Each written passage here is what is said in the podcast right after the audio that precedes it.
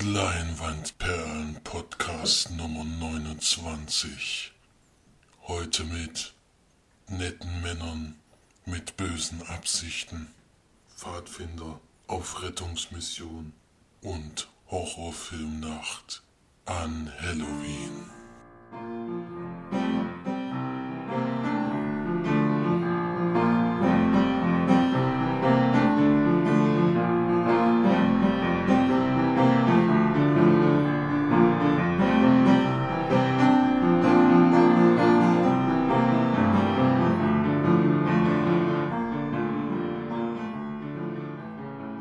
Hallo und herzlich willkommen zur neuen Sendung von uns Leinwandperlen. Hier sind wieder für euch die Margie und der Flori. Servus. Und der Felix ist auch am Start. Grüße. Der fängt auch gleich wieder an mit den Filmen, mit den Kinostarts der Woche. Vom 12.11. diesmal 2015. Da haben wir diesmal auch wieder eine kleine Auswahl an Filmen, denn so richtig bekannte oder große Filme laufen da nicht an. Nach dem Start von James Bond traut sich wohl noch keiner so richtig äh, großen Film nochmal rauszubringen. Ein, den werden wir heute noch besprechen, deswegen brauche ich dann nur den Titel sagen, ist Scouts vs. Zombies, Handbuch zur Zombie-Apokalypse. Dann haben wir ein, eine Biografie über Steve Jobs mit Michael Fassbender und Kate Winslet in den Hauptrollen. Mhm. Seth Rogen spielt dabei auch noch mit. Dabei geht es um den Apple-Gründer, über sein Leben. Und Klingt ja gar nicht schlecht. Also ich meine, Der Trailer sah auch nicht schlecht aus, fand ich. ja, ich weiß, es ist auch von Danny Boyle, also von dem Macher von vom Slumdog Millionaire, ja, das ist ja auch schon hm, Und vor allem von 28 Days Later und 28, ja, ah, nee, 28 Weeks Later. hab ich 28 Days Later nur, ja. Ja. Ein Filmstart vergibt auch 4,5 von 5 Sternen, das ist schon sehr hoch. das klingt echt gar nicht schlecht. Sind auch tolle Dar Darsteller. Ja, deswegen. Ja. Biografie Schrägstrich Drama. Aber Steve Jobs, ich weiß nicht, ob mich das so interessiert eigentlich. Aber Ja, der hat schon ein sehr ereignisreiches Leben. Also ich habe schon ein bisschen was über die Biografie mal gelesen gehabt. Also da war schon viel und er ist halt auch ein Genie gewesen. hm, Man sieht ja auch im Trailer, dass der sehr ehrgeizig ist und also der, der Trailer, finde ich, sieht schon nicht so un uninteressant aus. Ist vielleicht schon- sowas wie damals diese Facebook-Geschichte. Social Network. Social Network, genau. Aber hier ist es ja eine Biografie. Das war ja gerne ein bisschen ausgedacht und ein bisschen an wahren Begebenheiten. Hm. Die steigen, glaube ich, auch später ein. Also ich glaube, mit College hat das noch nichts mehr zu tun. Wenn ich das richtig mitgekriegt habe, sondern es Ja. steigt ein bisschen später ein. Ja, denke ich auch. Das wäre dann der zweite Neustart nächste Woche. Da habt ihr ja noch die Chance, den am Montag in der Sneak zu sehen. Vielleicht haben, habt ihr ja Glück. Aber Scouts vs. Zombies halte ich für die größere Wahrscheinlichkeit. Und dann haben wir noch Original Man mit Joaquin Phoenix und Emma Stone in der Hauptrolle. Das klingt Mhm. erstmal echt super, aber March wird sicherlich gleich den Freudenschrei aus. Der neue Woody Allen. ne? Der neue Oh Woody Allen-Film ist das nämlich. Ah, na, dann hat sich das für mich erledigt. Damit ist Wenn der Montag das nie kommt, geht Marge erstmal raus, bevor, bevor der Film losgeht. Da geht's um Joaquin Phoenix, der ein Helfer in Krisengebieten ist und ach nee, der Helfer in Krisengebieten war und jetzt ein Philosophieprofessor und der beginnt in einem neuen Job und da quälen ihn immer noch die Zweifel, ob er das Richtige tut, die Gedanken an seine beinahe schon legendären leidenschaftlichen Affären und seine Depression. Also ja, das klingt ja nach einem typischen Allen. das klingt schon sehr nach Woody Allen, ja. Ah, Wer hat denn da überhaupt noch Lust drauf? Das kann ich Naja. dir nicht sagen. Ich Spielt gehöre Woody Allen definitiv. auch wieder mit? Nicht dazu. Wer? Woody Allen spielt auch immer, also meistens in seinen Filmen selbst auch nochmal mit. Spielt er da auch nochmal mit? Guck ich gerade. oder? Guckt euch diesen alten kleinen Mann an. Der kann eigentlich mal aufhören mit solchen Filmen. Er macht doch sowieso seit 50 Jahren dasselbe. Tut mir leid, aber es ist einfach so. Guck dir die Woody Allen Filme an. Es ist jedes Mal dasselbe Mist. Und vor allem auch von der Drehart. Immer das Gleiche. Immer dieser Gelbstich und immer dieses auf Retro gemachte. Das ist doch alles nur noch nervig. Oder? Oder nicht? Du hast, du hast vor zwei Wochen schon geschimpft. Nicht jede Woche Ja. über Woody Allen schimpfen. Doch. Schimpfi, Schimpf, Schimpf. Ja, also hier in den Besetzungsstab steht er jetzt nicht dabei, aber vielleicht läuft er mal so durchs Bild. Ja, das sind dann die Neustarts, denke ich, die man für diese Woche mal vorstellen können.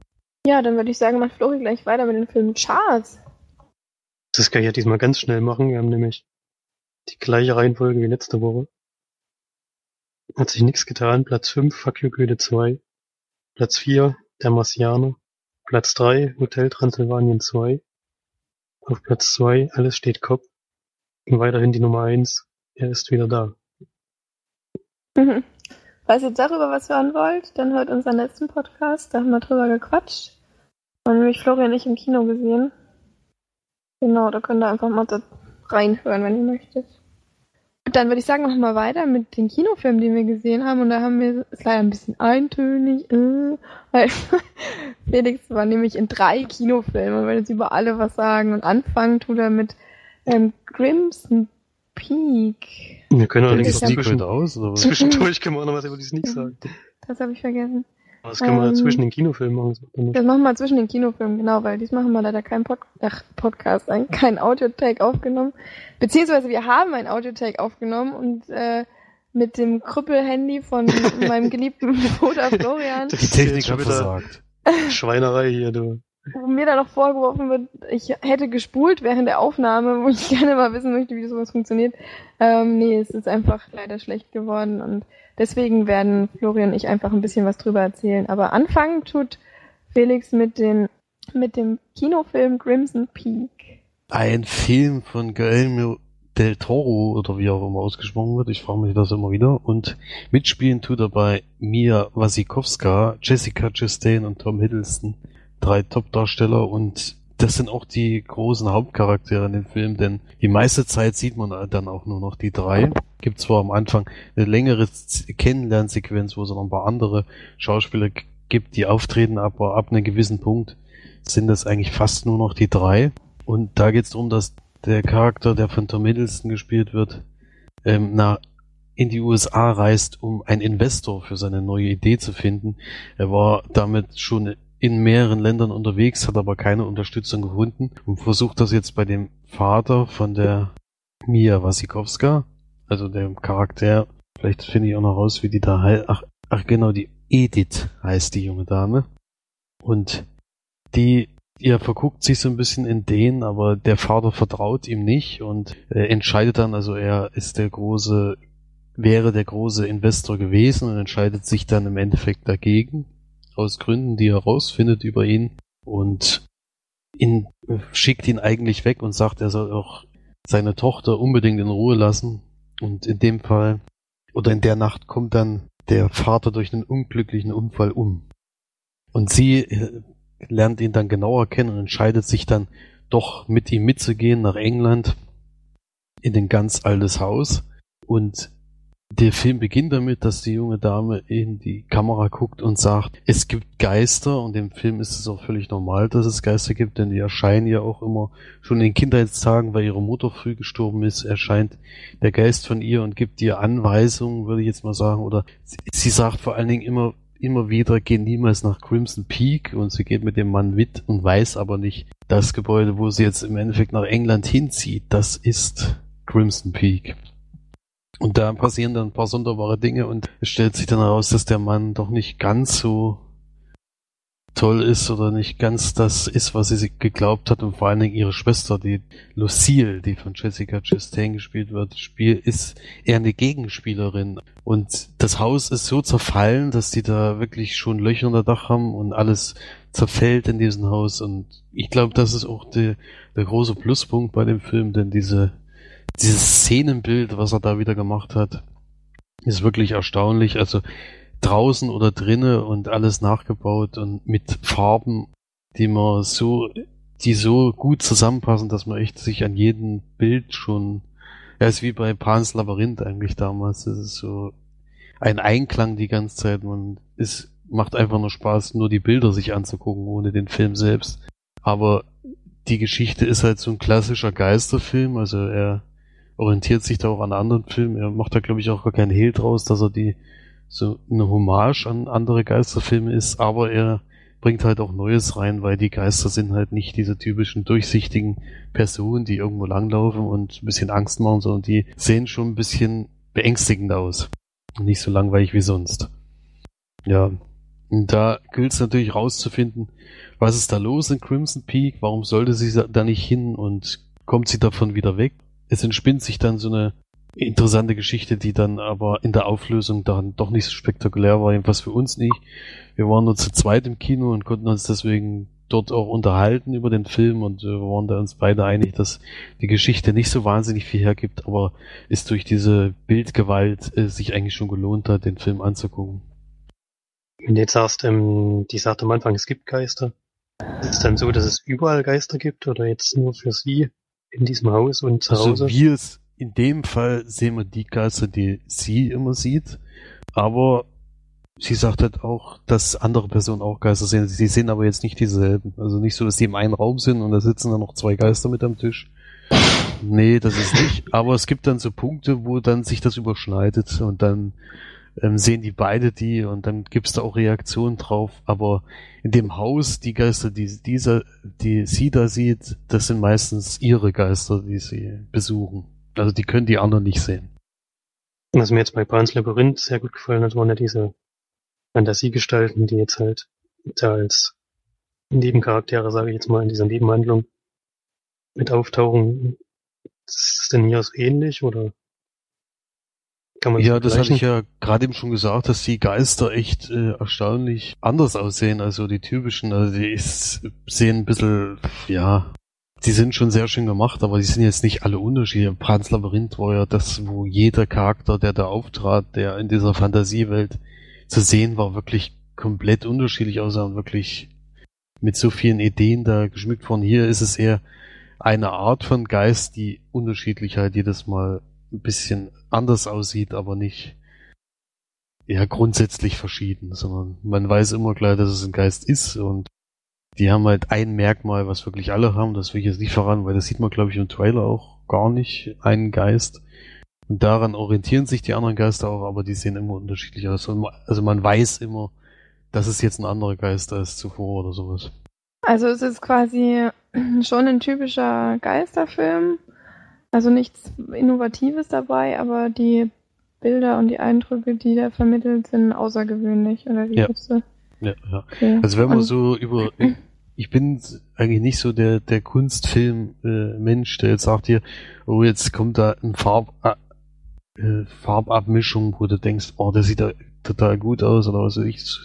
Damit kann ich eigentlich sonst immer nicht so wahnsinnig viel anfangen, aber in dem Film war es halt wirklich auffällig, dass bei den Szenenbildern wirklich bis ins kleinste Detail geguckt wurde und da waren echt manche Bilder dabei, wo ich echt gedacht habe, das sieht echt wahnsinnig toll aus wie er das gemacht hat. Und das ist halt künstlerisch gemacht. Also es ist nichts realistisch irgendwie. Da gibt's dann so, das Haus steht halt auf Ton zum Beispiel, was total rot ist. Und wenn es dann schneit, dann ist halt dieses, dieser Schnee immer in diesen Rot getaucht, so dass, dass du denkst, große Teil des Schnees ist voller Blut oder sowas. Und das nutzt er halt unheimlich dann in diesen Zeit, äh, diese Winterzeit und sowas. Und das sieht echt toll aus. Und da- das ist aber jetzt nur ein Beispiel von vielen. Ähm, sollte man den dann also lieber im, im Kino gucken, wenn er so gute Bilder hat? Ja, gut, das kann ich jetzt schlecht einschätzen, ob du den zu Hause, wenn du den zu Hause guckst, ob der dann auch so, so schön ist, aber ich denke, dass der auf einer guten Blu-ray, denke ich mal, auch äh, ersichtlich ist, dass das tolle Bilder sind. Ich würde ihn im Kino gucken, ist natürlich immer schöner, aber vielleicht ist man dann doch, wenn man sich nicht so an diesen Bildern ergötzt, dann vielleicht doch ein bisschen enttäuscht, dass es dann doch die gleiche Geschichte ist wie immer. Hm. Also Wäre das jetzt nicht drin gewesen, wäre der Film auch ziemlich durchgefallen. Also da hätte ich jetzt wahrscheinlich eher weniger Punkte geben wie die sonstigen Geisterfilme, die wir, die wir so geschaut haben. Aber durch diese ja schöne Optik die ganze Zeit durchgängig, wäre ich dann doch bei sieben von zehn Leinwandperlen. Ja, das klingt ja nicht schlecht. Kann man sich schon mal angucken, dann vielleicht. Denke ich schon. Also es, äh, für mich hat es sich auf jeden Fall gelohnt. Und derjenige, der da mit mir im Kino war, der war gleicher Meinung in der Hinsicht. Der hatte zwar leichte Probleme mit Müdigkeit, aber ansonsten ging das schon. Ja, es war halt auch schon, das war ja ein Double Feature, das war ja der zweite Film des Abends, deswegen durfte man da auch schon müde werden. Mhm. Ja, dann ähm, kommen wir zu deinem nächsten Kinofilm. Und zwar hast du ja den Film geguckt, den wir dir empfohlen haben, den wir in der Sneak hatten. Und zwar nennt er sich American Ultra. Und da bin ich doch jetzt recht gespannt, wie du den fandest. Weil ich habe auch noch nichts gehört. Das ist ganz live für mich jetzt. Ich auch nicht. Bin auch gespannt. Mhm, mal gucken, er American. Ultra, in dem Film war ich dann alleine gewesen, weil den hatte der, also eigentlich war ursprünglich gedacht, dass wir den zusammen sehen, aber er war auch in der Sneak gewesen und da kam er auch, deswegen ging das in dem Fall nicht mehr. Und da war ich dann alleine zur Geschichte, will ich jetzt gar nichts mehr sagen. Nur, dass wenn ein das nochmal genau, nochmal genauer den Hintergrund zu der Geschichte haben will, die jetzt eh nicht so wahnsinnig spektakulär ist, ähm, kann er auch in eine ältere Folge hineinhören. Ich kann auch gleich sagen, genau welche. Den haben wir nämlich schon mal besprochen, netterweise. Das war die Folge Nummer 23, also doch schon relativ lange her. Da sieht man mal, wie früh ihr den Film eigentlich schon gesehen habt. Mhm. Das ist dann nämlich schon jetzt sechs Wochen her. Das ist schon nicht. Der kam, glaube ich, auch fünf Wochen vor Kinostart, ja. Ja. Der läuft auch noch nicht so wahnsinnig lange. Ich glaube, es ist jetzt erst die zweite Woche gewesen, wo ich den gesehen habe. Ist jedenfalls mit Jesse Eisberg und Kristen Stewart in der Hauptrolle. Und ja, zur Geschichte selbst will ich nichts sagen. Aber wie ich den fand, also ich bin etwas überrascht über diese doch wahnsinnig hohen Wertungen äh, von euch, aber Okay. erstmal zu diesen Szenen, die er gemeint hat. Also den Film mit Kick-Ass zu vergleichen, finde ich ein bisschen komisch, weil der ist dann von der Wertigkeit bei mir doch noch deutlich höher als dieser Film jetzt gewesen. Wir haben den auch nicht auf eine Stufe gestellt. Nee, habe ich ja nicht, habe ich ja nicht gesagt, aber Wir haben überhaupt. den damit nur so ein bisschen verglichen. Von der Art her. Die Art des Films, ja, gut, kann man vielleicht so machen, ja, aber ich fand's insgesamt nicht so gut, wie ihr ihn jetzt gefunden habt. Die Story war dann doch ein bisschen zu, ja, ich weiß auch nicht, klar ist die von Kickers auch doof, aber die ist halt irgendwie witziger gewesen insgesamt. Ich fand's jetzt hier nicht so lustig. Äh, Ich habe halt weniger gelacht. Jetzt, also ich denke, dass das so ein typischer Art Sneak-Film ist, der jetzt in der, weil er in der Sneak-Kram von euch höher bewertet wird, als wenn er den vielleicht normal geguckt hätte oder jetzt nochmal gucken würdet. Weil das hat man ja damals, wo March hier zu Besuch war, auch gemerkt, wo man, dass es das Ende gesehen hat. Das ist dann halt beim viel durch Sneak Flair, dass der Film noch ein bisschen äh, höher bewertet wird oder was weiß ich. Naja, ich denke aber, also es ist freilich so, wenn man den mit mehreren Leuten guckt, dann ist er wahrscheinlich schon lustiger. Aber ich denke, wenn du alleine in den Film gehst und ihn alleine anschaust, dann ist es, es ist halt, ich finde, es ist nicht ein Film, den du alleine gucken kannst. Also den solltest du mit Leuten gucken, mit einer, am besten mit einer größeren Gruppe, die äh, so denselben Humor haben wie du und die das wahrscheinlich auch lustig finden. Und dann, ähm, warum lachst du? Ich musste gerade fast husten, hab Ach, dagegen angekämpft. Ich habe gedacht, du lachst. Okay. Ähm, und dann den Film quasi in einer größeren Gruppe, weil wenn man dann lacht, dann lacht man zusammen und dann lacht man auch mehr und dann, also ich für alleine gucken ist er freilich, glaube ich, nicht ganz so gut. Denke ich zumindest. Ja, das würde ich da auch sagen, denke ich. Also ich finde sowieso, dass Komödien immer in der Gruppe besser funktionieren als alleine. Also das, also Action-Komödie sowieso, wo dann jemand anders was findet, was man selber vielleicht auch übersieht oder sowas, finde ich sowieso immer, äh, da lacht man mehr. Ist ja meistens so. Und bei dem Film war das halt jetzt auffällig. Also ich habe eher weniger gelacht und ich habe auch die Szene nicht entdeckt, die du gemeint hast, bei der man, wenn man nicht lacht, ist man, hat man keinen Humor. Diese im Kaufhaus-Szene, da habe ich nämlich extra drauf geachtet, habe gedacht, hä? Was? Das ist natürlich schade. Die, hast du die nicht bemerkt oder ich, Nee, ich glaube, ich habe sie entweder habe ich sie nicht bemerkt oder weil ich habe die. da hättest du auf jeden Fall gelacht, ey. Da geht, okay, ich spoiler jetzt mal. Achtung, Spoiler-Talk. Obwohl, es ist jetzt kein großer Spoiler.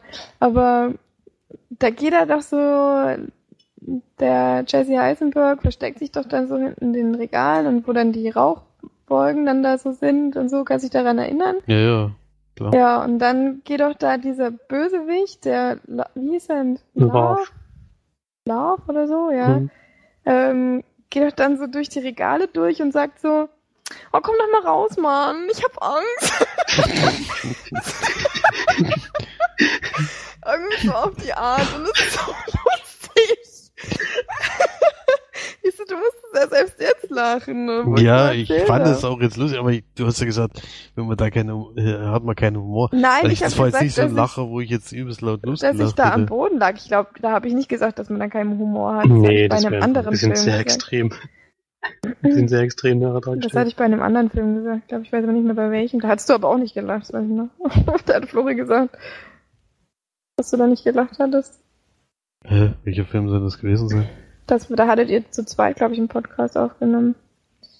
Ich weiß jetzt aber nicht mehr, welcher war. Mhm. Welcher war das? Ja, auf jeden Fall hast du gesagt, dass man da auch äh, lachen muss und dass du dich da gegoogelt hast. Und ich habe die ganze Zeit auf die Szene gewartet und habe mich gefreut, wo es am Ende, Ende endlich in diesen Supermarkt reinsehen. Und dann kam irgendwie nichts. Da habe ich gedacht, hey, was war denn das jetzt gewesen? Bei der Szene habe ich natürlich gelacht, aber jetzt nicht so lautstark oder gekugelt oder sowas. Ich dachte, das Marge ist hat, so, Marge hat da, glaube ich, die nächsten drei Szenen verpasst, sie die ganze Zeit bloß gefeiert hat. Durchgelacht, ey. Das war hm. Überragend. Auf so eine Scheiße musst du echt erstmal kommen, ey.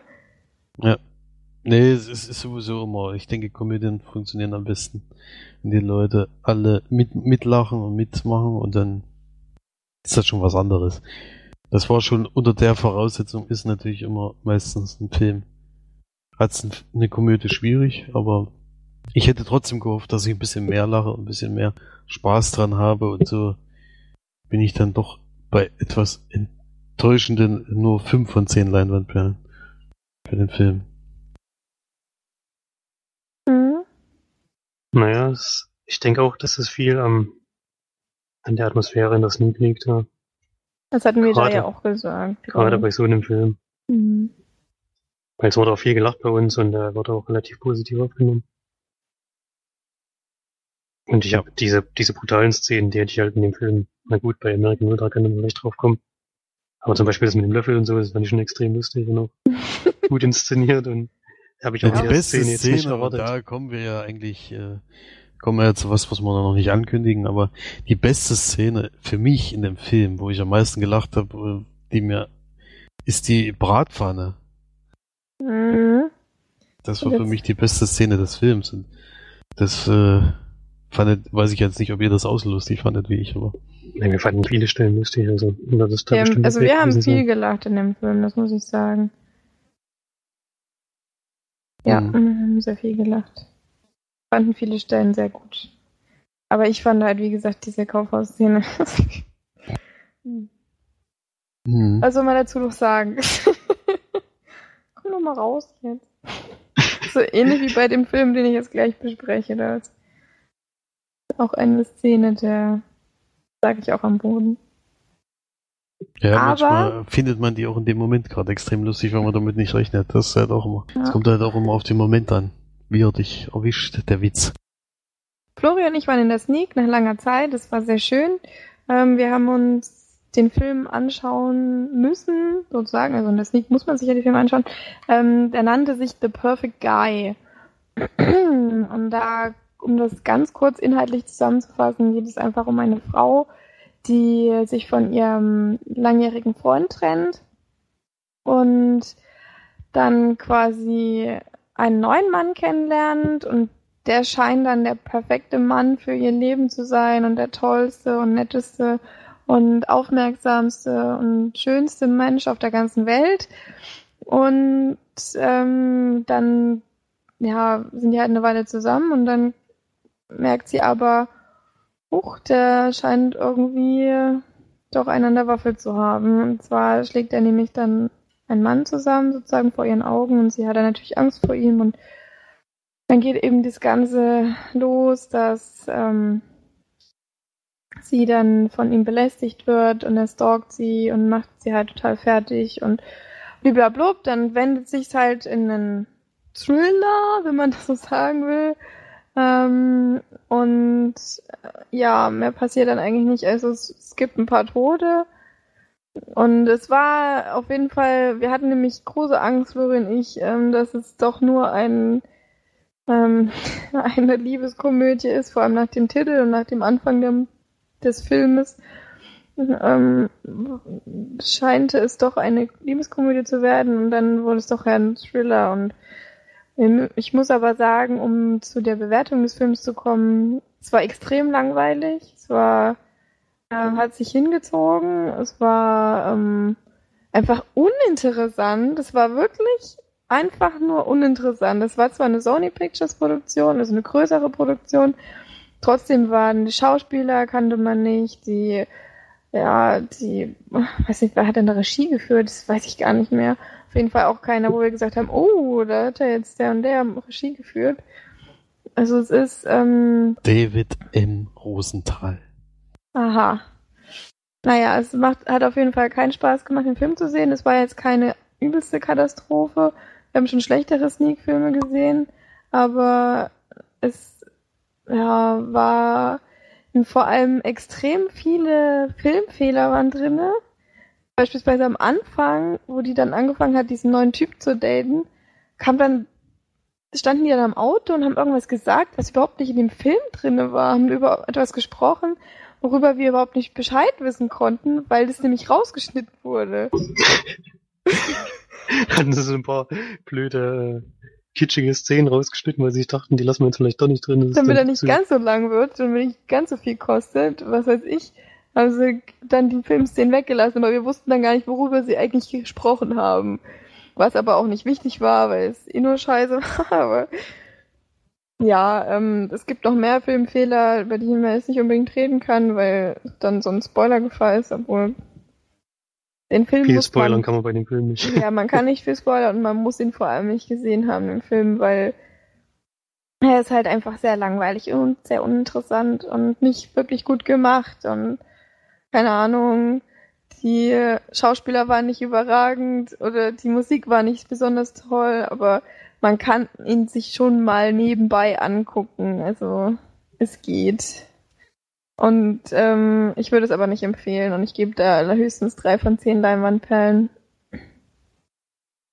Da kann ich mich größtenteils nur anschließen. Ich hatte so ein bisschen das Gefühl, dass die sich am Anfang hier so irgend so einen Stichpunktzettel hingelegt haben, wo sie sich aufgeschrieben haben, was muss jetzt in so einen Thriller alles, was müssen da für Szenen rein, wie muss diese Geschichte vor, vorangehen und das ist halt am, keine Ahnung, am äh, also überraschendsten kann man ja nicht sagen für die Zuschauer, weil es war nichts Überraschendes drin.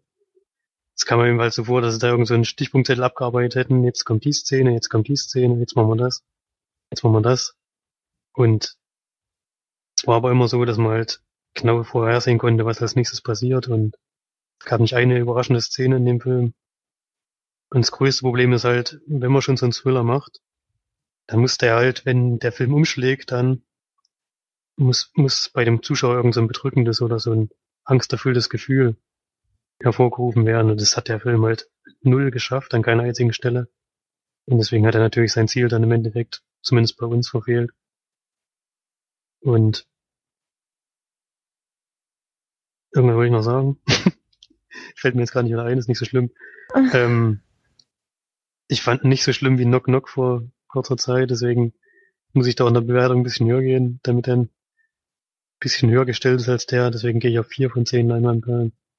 Aber ich würde auch nicht empfehlen, den sich anzuschauen, im Kino sowieso nicht. Und auch im Fernsehen bloß, wenn man nichts Besseres zu tun hat. Vielleicht zum Einschlafen oder so. Ich glaube, zum Ja. Einschlafen ist er gut. Ach so, genau, ich habe zum March zwischendrin gesagt, hoffentlich wird er jetzt zum richtig schönen Axtmörder, dann haben wir wenigstens noch einen ordentlichen Splatter oder so. Dann- Das hätte den Film vielleicht noch retten können, aber leider, leider hat er auch das nicht gemacht. Und es wurde dann doch sehr eintönig und passiert nichts, was einen vom Hocker reißt. Definitiv nicht. Schade. Aber Ja, es macht nichts. Wir hatten gute Laune, da es vorher gute Nachrichten gab und ja, dass nämlich eine Freundin von uns ein Baby bekommen hat. Und deswegen häkle ich auch gerade fein Mützen nebenbei. Voll abgelenkt, die March. Nee, Und säuft auch noch. Glühwein nebenbei. Das Saufen ist übertrieben, aber ich trinke ein bisschen was. Ja, und der ist übrigens schon leer. Was ich Das ist natürlich finde. enttäuschend.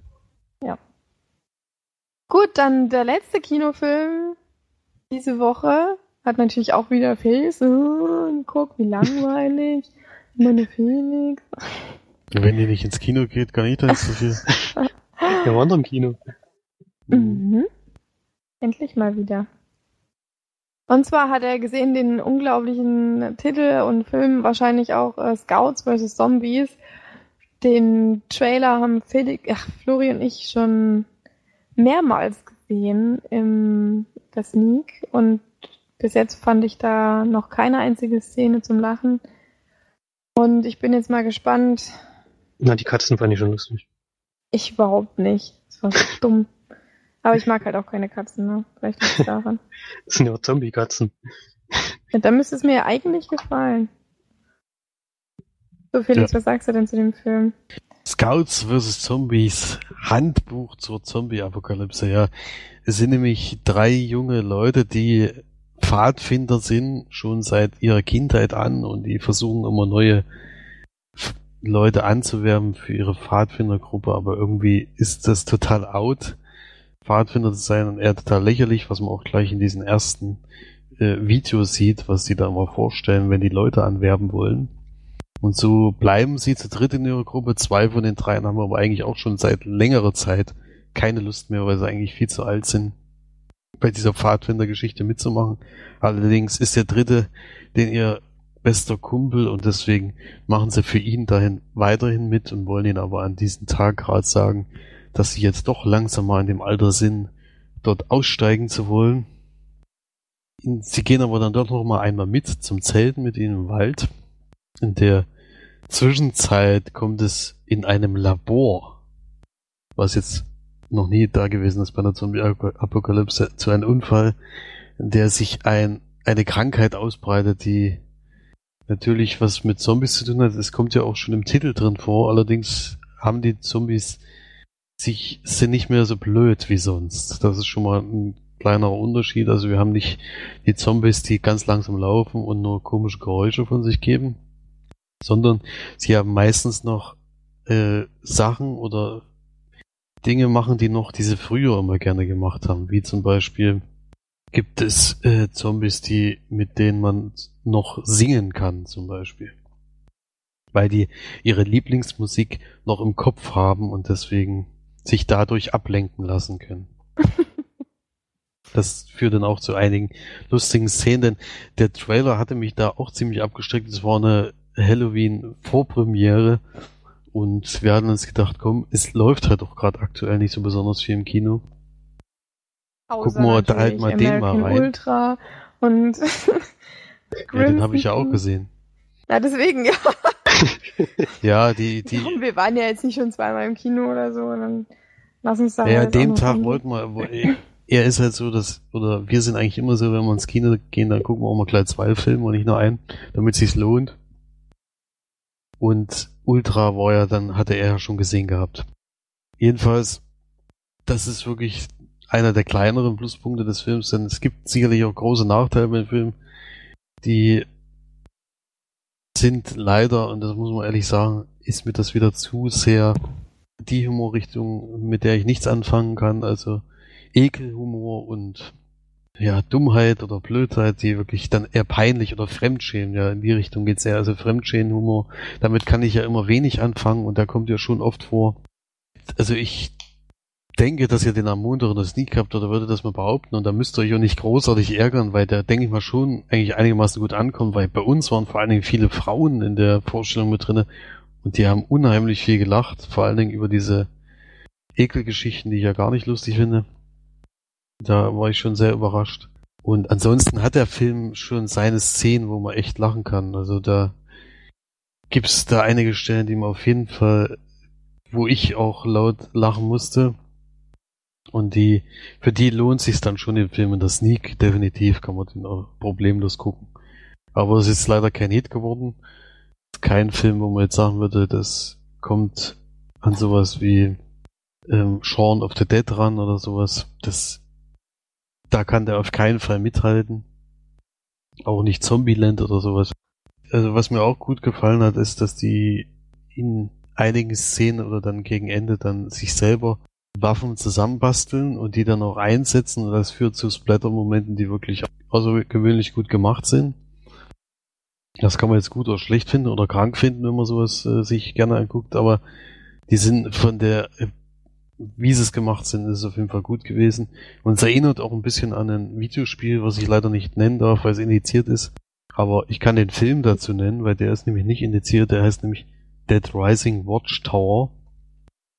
Und da, den Film habe ich zwar noch nicht gesehen, aber das, das äh, Spiel, was fast so heißt. Und da geht es auch darum, sich selber Waffen zusammenzubauen und diese einzusetzen und die machen das durch ihre Scouts, werden die da genannt, also die Pfadfindergruppe, haben sie einiges gelernt und das setzen sie dann gleich in ihren Waffenbau mit ein. Und da kommen schon einige lustige Sachen dabei raus. Ja, also ein Film für zwischendurch ist das vielleicht, wenn man mit so Ekelhumor was anfangen kann und sowas, dann würde man den Film sicherlich jetzt höher bewerten als ich. Aber bei mir bleibt es dann doch nur bei durchschnittlich. Und deswegen kommt da dieselbe Wertung raus wie bei American Ultra mit 5 von 10 Leinwandperlen. Okay. Also würdest du die gleich, gleichwertig setzen, sozusagen?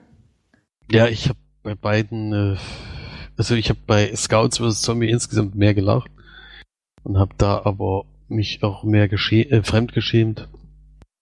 Ja, bei American Ultra gab es ja keine Fremdschämen. Nee, und das gab's dann nicht, aber da habe ich halt auch weniger gelacht. Hm. Okay. Und dann war's das zu den Kinofilmen. Dann würde ich sagen, machen wir jetzt weiter mit den gesehenen Filmen. Und da fange ich mal an, gebe den Startschuss. Und zwar habe ich, welch Wunder, ich habe einen deutschen Film gesehen. ähm, aber auch nur, weil ich den vorher noch nicht gesehen hatte und natürlich viel darüber gesprochen wurde. Und ich kann euch auch sagen, warum ich ihn jetzt genau angeschaut habe, denn der Film ist mit Moritz Bleibtreu in der Hauptrolle, würde ich schon sagen, ja. Und Moritz Bleibtreu war nämlich bei den Rocket Beans und hat dort bei Game Plus mitgemacht und mitgesprochen und möchte auch noch mal zu Kino Plus mitkommen und das fand ich so toll und die haben da auch über Lamborg geredet sozusagen, dass ich gedacht habe, Mensch, jetzt gucke ich mir den doch noch mal an. Wollte ich ja sowieso schon immer mal tun, weil es ja doch recht positiv gehalten wird, der Film. Und ja, habe ich das dann gleich mal in Angriff genommen. Genau, Lamborg, äh, ein Film von 2001, der anderthalb Stunden geht. Ähm, in den Hauptrollen ist Lukas Krieg Growitsch und Moritz bleibt treu und dann noch so äh, Nebendarsteller wie Rutan Wilke Möhring oder Alexandra Neldel, die man ja doch auch kennt. Ähm, Regie hat geführt Christian Zübert. Der hat jetzt ähm, Sachen gemacht wie, äh, ich glaube, Dreiviertelmond könnte man kennen, weil das war, glaube ich, der Film über den ähm, über den Taxifahrer mit dem kleinen Mädchen und Dampfnudelblues war doch, glaube ich, beim, beim letzten Weihnachtsrätsel vom Kinocast, oder? Vorletzten, glaube ich, das schon ein bisschen älter. Vorletzten, hm. Ja, stimmt, von 2012 ist der. Hm, nee, dann schon länger her, ja. Hm. Kann mich auf jeden Fall noch dran erinnern. Und ein paar Tatortteile hat er auch gemacht. Äh, ja, jetzt um den Film mal kurz zusammenzufassen. Wer den noch nicht kennt, es geht darum, dass Moritz Bleibtreu und Lukas Gregorowitsch äh, quasi einen Pizzaservice haben oder einen alten Pizzaservice und da eine Pizza Gourmet liefern, wo halt einfach eine Pizza gebacken wird und unter einer Salamischeibe dann Drogen versteckt werden und die dadurch dann ähm, ein Drogengeschäft leiten oder haben. Aber das sind ist halt nur, sind eben kleine, ja, Dealer sozusagen, die ähm, keine chemischen Drogen, sondern natürliche Sachen verkaufen und äh, dann finden sie in einem Wald eine Hanfplantage. so bescheuert eigentlich. Ähm, und bemerken, wollen die dann ernten, bemerken dann aber, dass da was nicht mit stimmt und suchen sich dann Hilfe. Und diese Hilfe ähm, ist dann aber zufälligerweise ein Undercover-Cop, der gespielt wird von einem Schauspieler, ich weiß gerade den Namen nicht mehr, aber der sieht total aus wie Max Riemelt, fand ich. müsst ihr mal drauf achten, was ihr die nochmal gucken wollt. Vom Profil her und so sieht die sich total ähnlich. Es ist aber nicht Max Giebel. so viel kann ich schon mal sagen. Ja, und dann kommen sie natürlich in Komplikationen und es, es gibt halt noch ganz viele Nebenstränge, die ich jetzt nicht alle aufzählen werde, weil äh, wer den Film noch nicht gesehen hat, sollte das auf jeden Fall tun ähm, und sich da auch überraschen lassen, weil wenn ich da jetzt zu viel sage, ist das auch Quatsch eigentlich. Es hat jetzt nicht die Riesengeschichte. ist klar, aber es ist ein Drogenfilm und es ist ein deutscher Drogenfilm. Also erwartet da jetzt nicht die übelsten Plots und Twists. Aber ähm, ich kann nur sagen, dass ich jetzt endlich mal wieder einen deutschen Film geguckt habe, der mir gefallen hat und wo ich wirklich gut und schön lachen konnte. Und Moritz Bleibtreu spielt da fantastisch und der Regisseur hat einige Ideen, die mir sehr gut gefallen haben. Wie beispielsweise nehmen sie dann eine neue Droge und der Lukas Gregorowitsch äh, nimmt die dann, die nennt sich Zero Zero und, und ist ein, entweder ist es bearbeitet oder er ist von oben bis unten weiß angemalt und dann guckt er sich so an und sagt dann so, ich bin schwarz-weiß, scheiße, ich bin schwarz-weiß. Und das ist halt so richtig, richtig cool reingemacht worden, wenn man überlegt, dass der halt schon 14 Jahre alt ist, der Film. Sieht es richtig gut aus und ähm, ist auf jeden Fall eine ziemlich coole Idee. Und ich habe halt wirklich viel lachen können bei dem Film, was ich nicht gedacht habe. Was aber unter anderem auch ähm, Wotan Wilke Möhring zu verantworten hat. Weil erstens mal kenne ich den mittlerweile nur noch von relativ ja, also von anderen Filmen einfach. Ich hätte ihm nicht gedacht, dass er immer so eine Rolle gespielt hat, wie er dort spielt. Man fühlt sich teilweise doch schon ziemlich erinnert an, wie heißen die hier, Nitro, diese, ach. New Kids? New Kids, genau, diese New Kids. Also, weil er hat auch so diese, diesen Assi-Trenchcoat an und lange Haare, lange blonde Haare. Man erkennt ihn fast gar nicht, muss man schon sagen. Aber es sind diese zwei, drei Szenen, die mit ihm sind, sind so unfassbar lustig, dass ich da teilweise wirklich, ich doch mal sehr lachen konnte. Und was ich sehr schön fand. Und allgemein die Geschichte war eigentlich cool und es hat eigentlich rundum war es ein ziemlich gelungener Film, was ich überhaupt nicht erwartet habe. Vielleicht war das auch das Gute daran, dass ich so wenig Erwartungen hatte an den Film, dass er für mich halt dann umso besser wurde. Und ich gebe dem Film so siebeneinhalb von zehn Leinwandperlen. Auf jeden Fall mal anschauen. Ein deutscher Film, der sich lohnt. Und Moritz Bleibtreu mag ich sowieso sehr gerne und der spielt da auch wieder ziemlich gut. Ich muss sagen, Lukas Gregorowitsch ist da nicht besonders gut. Er, weiß nicht, der verhaspelt sich sehr oft und ist äh, nicht so wahnsinnig toll. Aber falls ihr euch daran erinnert, ähm, da gibt's auch eine Szene, wo die im Auto sitzen und hieß er Mehmet Scholl oder so, der Fußballspieler? Der heißt noch so, ja, weißt du, der, der ist? Der, der mal bei Bayern gespielt hat und so und da ja, ja. sprechen die doch darüber und das, das ist eigentlich eine ziemlich witzige Sache, weil, also ich will jetzt nicht spoilern, worüber die sprechen, aber auf jeden Fall Sachen, sagen sie Sachen, die eigentlich ähm, in dem Film nicht unbedingt vorkommen und Moritz Bleibtreu hat in dem Interview bei den Rocket Beans gemeint, dass ähm, Mehmet Scholl das gar nicht wusste und die das einfach quasi, das war wie so ins, äh, Impro Improvisation. Ähm, und er ihm dann quasi nur eine kurze SMS geschrieben hat und gesagt hat, hier, wir reden über dich in dem Film, ist es okay, wenn wir es drinnen lassen? Und Mehmet Scholl dann so, ja, alles okay, könnt ihr ruhig machen. Und dann ist halt Mehmet Scholl ins Kino gegangen, hat den Film angeschaut und hat nur Moritz bleibt dran, er es geschrieben hat, du scheiß Arschloch.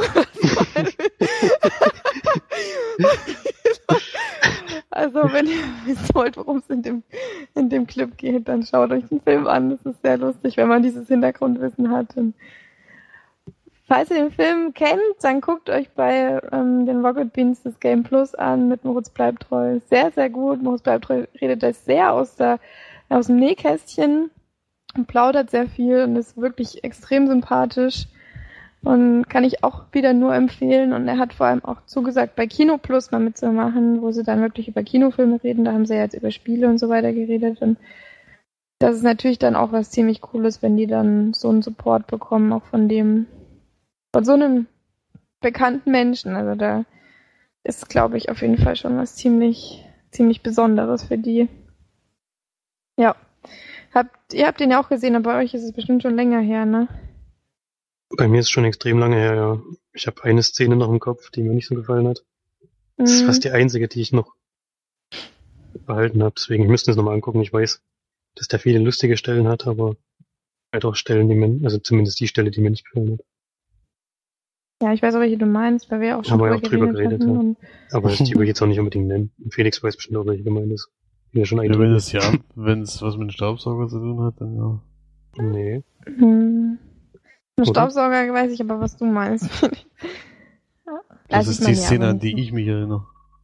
Okay. Nee, die meine ich nicht. Er meint die Szene mit dem mit der Schwester. Falls ihr das jetzt was sagt. Schwester. Nee, wenn es dir nichts sagt, dann weißt du es nicht mehr. Das ist so nicht schlimm. Ja, ich weiß Du schon, musst ich kenne die Szene gucken. schon noch, die, wo die Schwester und wer die Schwester spielt, weiß ich auch noch, aber Nee, dann weiß es nicht. Ist auch nicht schlimm. im Auto oder was? Nee, Nee, Egal. ist egal. Wir müssen es nicht vertiefen. Weil das wäre schon ein kleiner Spoiler. Spoiler! ja. Nee, dann kann ich mich nicht mehr dran erinnern. Also bewerten würde ich jetzt nicht mehr, weil das ist zu lange her. Gut, aber ähm, ihr könnt ihn euch auch gerne nochmal angucken. Ich kann es noch empfehlen. Ja, dann mache ich auch gleich weiter, weil ich es kann. Und zwar Na habe ja. ich, ähm, so wie Felix im, im Kino war, mit den Scouts vs. Zombies, das war ja dann zu Halloween. Ähm, war das der 30. oder der 31.? Das war ein Tag davor, ja. Ach so, gut. Und ich habe zu äh, Halloween mir gedacht, ich bleib mal zu Hause und gucke mir ein paar schöne Horrorfilme an, die ich zwar schon kenne, aber gut finde, mit jemandem zusammen. Und da war unter anderem The Cabin in the Woods dabei, ein Film, der irgendwie zu unserer Geschwistergemeinschaft zählt, weil wir den nämlich zuerst im, in unserem tollen Geschwisterurlaub in Tschechien, Tschechien, ja, ne, Tschechien, äh, geguckt haben. Mhm. Ähm, wer den Film noch nicht kennt, der ist von 2012, geht anderthalb Stunden lang. Ähm, hat jetzt solche wahnsinnigen Besetzungen wie Chris Hemsworth. Na, immerhin hat er mal in einem, in einem Horrorfilm mitgespielt. Das ist ja schon, ja, war natürlich noch am Anfang seiner Karriere, glaube ich, denke ich. aber noch mehrere andere, aber die ich jetzt nicht spoilern möchte, die ähm, ja ziemlich auch es sind auch Bekannte dabei, ja, kann man schon sagen. Worum geht's in dem Film? Ganz kurz zusammengefasst, es fängt damit an, dass man denkt, es wird ein Teenage-Horror-Film, Teenager-Horror-Film, denn nämlich es beginnt so, dass wenn Freunde sich ein Wohnmobil mieten und in den Wald fahren und dann da irgendwelche gruseligen und schlimmen Dinge passieren.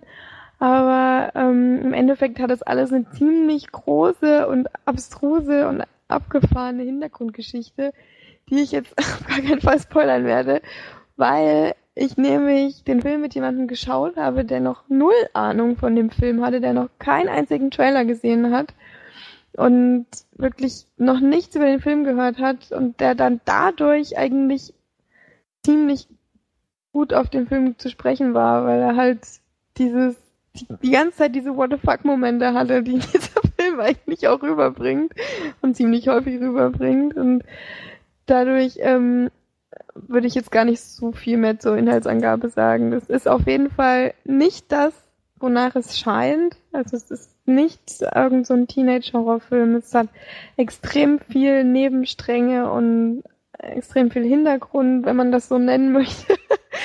und viele Dinge, die, die so passieren, die man überhaupt nicht, ähm, mit denen man überhaupt nicht rechnet.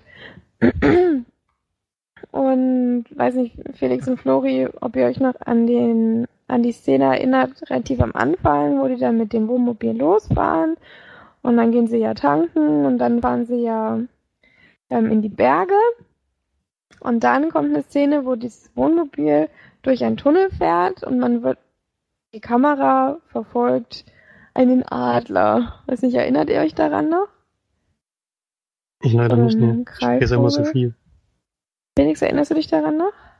Du meinst der, der dann irgendwann gegen, gegen ja, genau. fliegt? Ja. Ja, und das, ähm, ich habe halt mit dem das geguckt und er erzählt so nebenbei, ne, und dann sieht man so den Adler fliegen und ich denke schon, oh, jetzt kommt bestimmt gleich was, ne. Also ich wusste ja, dass diese, dass das dann passiert sozusagen und er guckt so und quatscht so nebenbei und dann passiert eben diese markante Szene in dem Film, die auch im Trailer gezeigt wird. Also eigentlich könnte man sagen, ähm, dass ein Adler gegen eine, ja, soll ich es jetzt sagen? Ja, ist egal, gegen eine imaginäre Wand quasi fliegt und dann, weiß nicht, zer- zerbricht oder was weiß ich. Auf jeden Fall merkt man dann, dass dann äh, da auch relativ viel noch anderes passiert, als man vielleicht denkt. Und wir gucken den Film so und äh, mitten im Satz passiert diese, diese Szene und er nur so, was ist denn jetzt passiert? Was? Oh mein Gott! Das ist einfach total, total hysterisch geworden. Und hat überhaupt nicht mehr gewusst, was jetzt Sache ist. Und das macht den Film eigentlich aus, dass du so oft das Gefühl hast, du wirst, du weißt überhaupt nicht mehr, was jetzt los ist in dem Film. Und dann so viel passiert, womit du überhaupt nicht rechnest und was den Film auch so besonders macht. Also der ist so sehenswert, der Film, wenn man Horrorfilme mag. Es ist ja quasi, es ist ja ein Hommage und gleichzeitig auch eine Satire. Man kann es eigentlich sehen, wie man möchte, aber wer gerne Horrorfilme guckt und die Klischeefilme kennt, der sollte definitiv The Cabin in the Woods gucken. Und ähm, es ist wirklich einer der coolsten, das muss wirklich so sagen, der coolsten Horrorstreifen, die es gibt, ähm, finde ich zumindest. Äh, und dadurch, ich gebe dem Film auf jeden Fall so acht bis neun von zehn Leinwandperlen, weil er mich auch jedes Mal, auch beim zweiten, dritten Mal gucken, finde ich den jedes Mal wieder toll und freue mich, ihn sehen zu können. Ja, was sagt ihr dazu? Florian kann ja nichts dazu sagen, weil er den Film eigentlich nicht gesehen hat. Ich habe mir Ich- danach nochmal geguckt. Achso, Ja. deswegen. Ja, also ich bin. Ich war damit sehr positiv überrascht. Ich hatte zwar leider die Trailer schon mal gesehen, ich hätte gerne weniger von dem Film gewusst. Weil der Trailer dann doch ein bisschen zu viel verraten, meiner Meinung nach. Weil wenn man den Film wirklich in der Sneak gehabt hätte, hätte noch nichts davor gehört, dann hätte man sich schön an der Nase herumführen lassen können. Das hätte Mhm. mir noch ein bisschen mehr gefallen. Aber so fand ich, hat er trotzdem noch funktioniert und bin da auch bei derselben Punktzahl. Ist auf jeden Fall auch ziemlich brutal, wenn ich das noch richtig in Erinnerung habe. Ja, Geht schon, geht schon ganz schön vorwärts. kann Ja, man jetzt nicht Film- vergleichen mit Saw oder so, aber ja, es geht schon, passiert schon ein bisschen was, das stimmt. Ja, aber so ist jetzt, ist ja jetzt so extrem blutig. Ich, Naja, die, natürlich nicht der erste Teil, aber dann die Teile ja danach. gut, ich gehe jetzt eher vom ersten Teil aus. Der einzige, der mir wirklich so richtig gut gefallen hat. Besser. Aber, Was? Ja, welche, Felix gefallen natürlich alle sieben. Das ist mir schon klar. Hat er auch mir den, nicht. den Siebenfach-Special von uns zu Weihnachten bekommen, dann muss er die ja auch mögen. Ja, Würde jetzt ich- hier- Da gibt's schon Tiefpunkte, aber es gibt auch wieder Sachen, die nicht so schlecht sind. Aber jetzt zurück zu dem Film, also ich bin da bei 8 von 10 Leinwandperlen. Ich fand ihn auch sehr gut gemacht und auch sehr überraschend an vielen Stellen, was man ja nun wirklich in der, der Zeit nicht mehr über viele Horrorfilme sagen kann, leider. Die ja doch eher nach irgendeinem Schema ablaufen. Das macht der Film hier halt überhaupt nicht, sondern tut halt nur so und macht dann halt auf einmal ganz andere Sachen, mit denen kein Mensch rechnen kann. Und das ist natürlich immer was, was man heutzutage nicht mehr so oft hat. Leider. Ja. Also The Cabin in the Woods, Woods, ein Film, den wir euch empfehlen. Sehr empfehlen, falls ihr Horrorfilme mögt und mal gerne lacht. Gut, dann Felix, hast du noch einen Film gesehen, ne? Ja, ein Film, der jetzt gerade auch direct to DVD rauskam, nämlich Broken Horses. Ein Film mit Vincent D'Onofrio in der, naja, nicht Hauptrolle, sondern aber größere Nebenrolle. Und die zwei Hauptcharaktere hat man auf jeden Fall beide schon mal gesehen. ich kenne den einen zum Beispiel aus Mittel, aus äh, Middle from Nowhere oder so wie der hieß. Äh, kam der, der kam mir was gleich bekannt vor und habe dann danach mal nachgeguckt. Und in dem Film geht es um zwei Brüder, die in einem sehr abgelegenen Dorf im ja, wilden Westen, würde ich jetzt nicht sagen, das spielt schon in der in der früheren Zeit, aber nicht äh, 100 Jahre zurück, sondern vielleicht 20 Jahre zurück. Und die leben in einem abgelegenen Dorf, wo schon noch dieses Dorfleben so richtig rauskommt. Und da ist der Vater von den beiden Polizist und der wird bringt dem älteren Bruder das Schießen bei. Und währenddessen wird sein Vater aber von weit weg erschossen. Und der Sohnemann wird von einem Mann besucht, der ihm sagt, wer das gewesen ist. Und wenn er möchte, könnte er ihm eine Waffe geben, um ihn zu erledigen. Diese Chance nutzt er dann auch gleich aus und muss sich jetzt um seinen kleinen Bruder kümmern, weil die Mutter gibt's leider auch nicht mehr. Also er zieht ihn so ein bisschen mit groß. Der kleine Bruder ist ein Musiker, der wirklich sehr großes Talent an der Geige hat. Und der ältere Bruder ist geistig zurückgeblieben, versucht aber trotzdem irgendwie damit klarzukommen. Und dann gibt's einen Zeitsprung. Die beiden sind erwachsen geworden. Der eine ist an der Philharmonie und spielt dort und hat relativ wenig noch mit dem Bruder zu tun. Und es gibt aber bald eine Hochzeit, wo er seinen Bruder eingeladen hat und sein Weihnachtsgeschenk, äh, Weihnachtsgeschenk, ja, ich bin auch schon bescheuert, sein Hochzeitsgeschenk. es ist ja bald Weihnachten. Ja, das Deswegen ist wahrscheinlich. Weihnachten spukt dir schon, schon, weil du heute dieses grandiose Geschenk für mich gekauft hast, spukt dir jetzt Weihnachten im Kopf rum. Mhm. Ja, was du ja zum Glück noch nicht weißt, was es ist. Und jedenfalls ist das sein Hochzeitsgeschenk, denn er hat ihm als Kind versprochen, wenn er mal groß ist und Geld verdient, dann will er ihm eine eigene Farm in diesem Dorf aufbauen mit ein Pferde, also ein Pferdehof, weil er als Kind immer so ge gerne mit Pferden zu tun hatte. Und das ist auch dann dieses Hochzeitsgeschenk und er wundert sich dann, woher kommt eigentlich dieses ganze Geld. Er hat eine ganze Farm aufgebaut an einem See, ziemlich abgelegen, die wirklich nur für ihn gebaut wurde. Und das kann ja irgendwie nicht ganz möglich sein, weil womit verdient er eigentlich sein Geld? Und da stellt sich dann so heraus, dass er früher auch schon, er hat immer behauptet, er arbeitet in einem Kino. Und das behauptet er hier auch noch, damit der Bruder nicht dahinter kommt, was er eigentlich macht, denn er hat nämlich nicht nur den einen Auftrag erledigt, den Mörder seines Vaters umzubringen, sondern er ist dann bei dem Mann geblieben und hat dann weitere Aufträge für ihn gemacht. Und durch dieses äh, ja, geistig ein bisschen zurückgeblieben, äh, hat er da auch keine Gewissensbisse und irgendwas. Also das nutzt der Mann voll aus. Das kriegt dann der Sohnemann ein bisschen mit, äh, Sohnemann sag schon Bruder. Und versucht jetzt diesen Bruder da rauszuholen aus der ganzen Sache.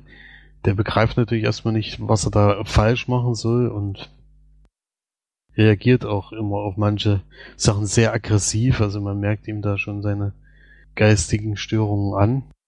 Und es ist gar nicht so einfach, den da rauszubekommen, weil der ist ein sehr ja, wichtiger Mann in, in der Gang, die er da betreut oder was weiß ich, auf jeden Fall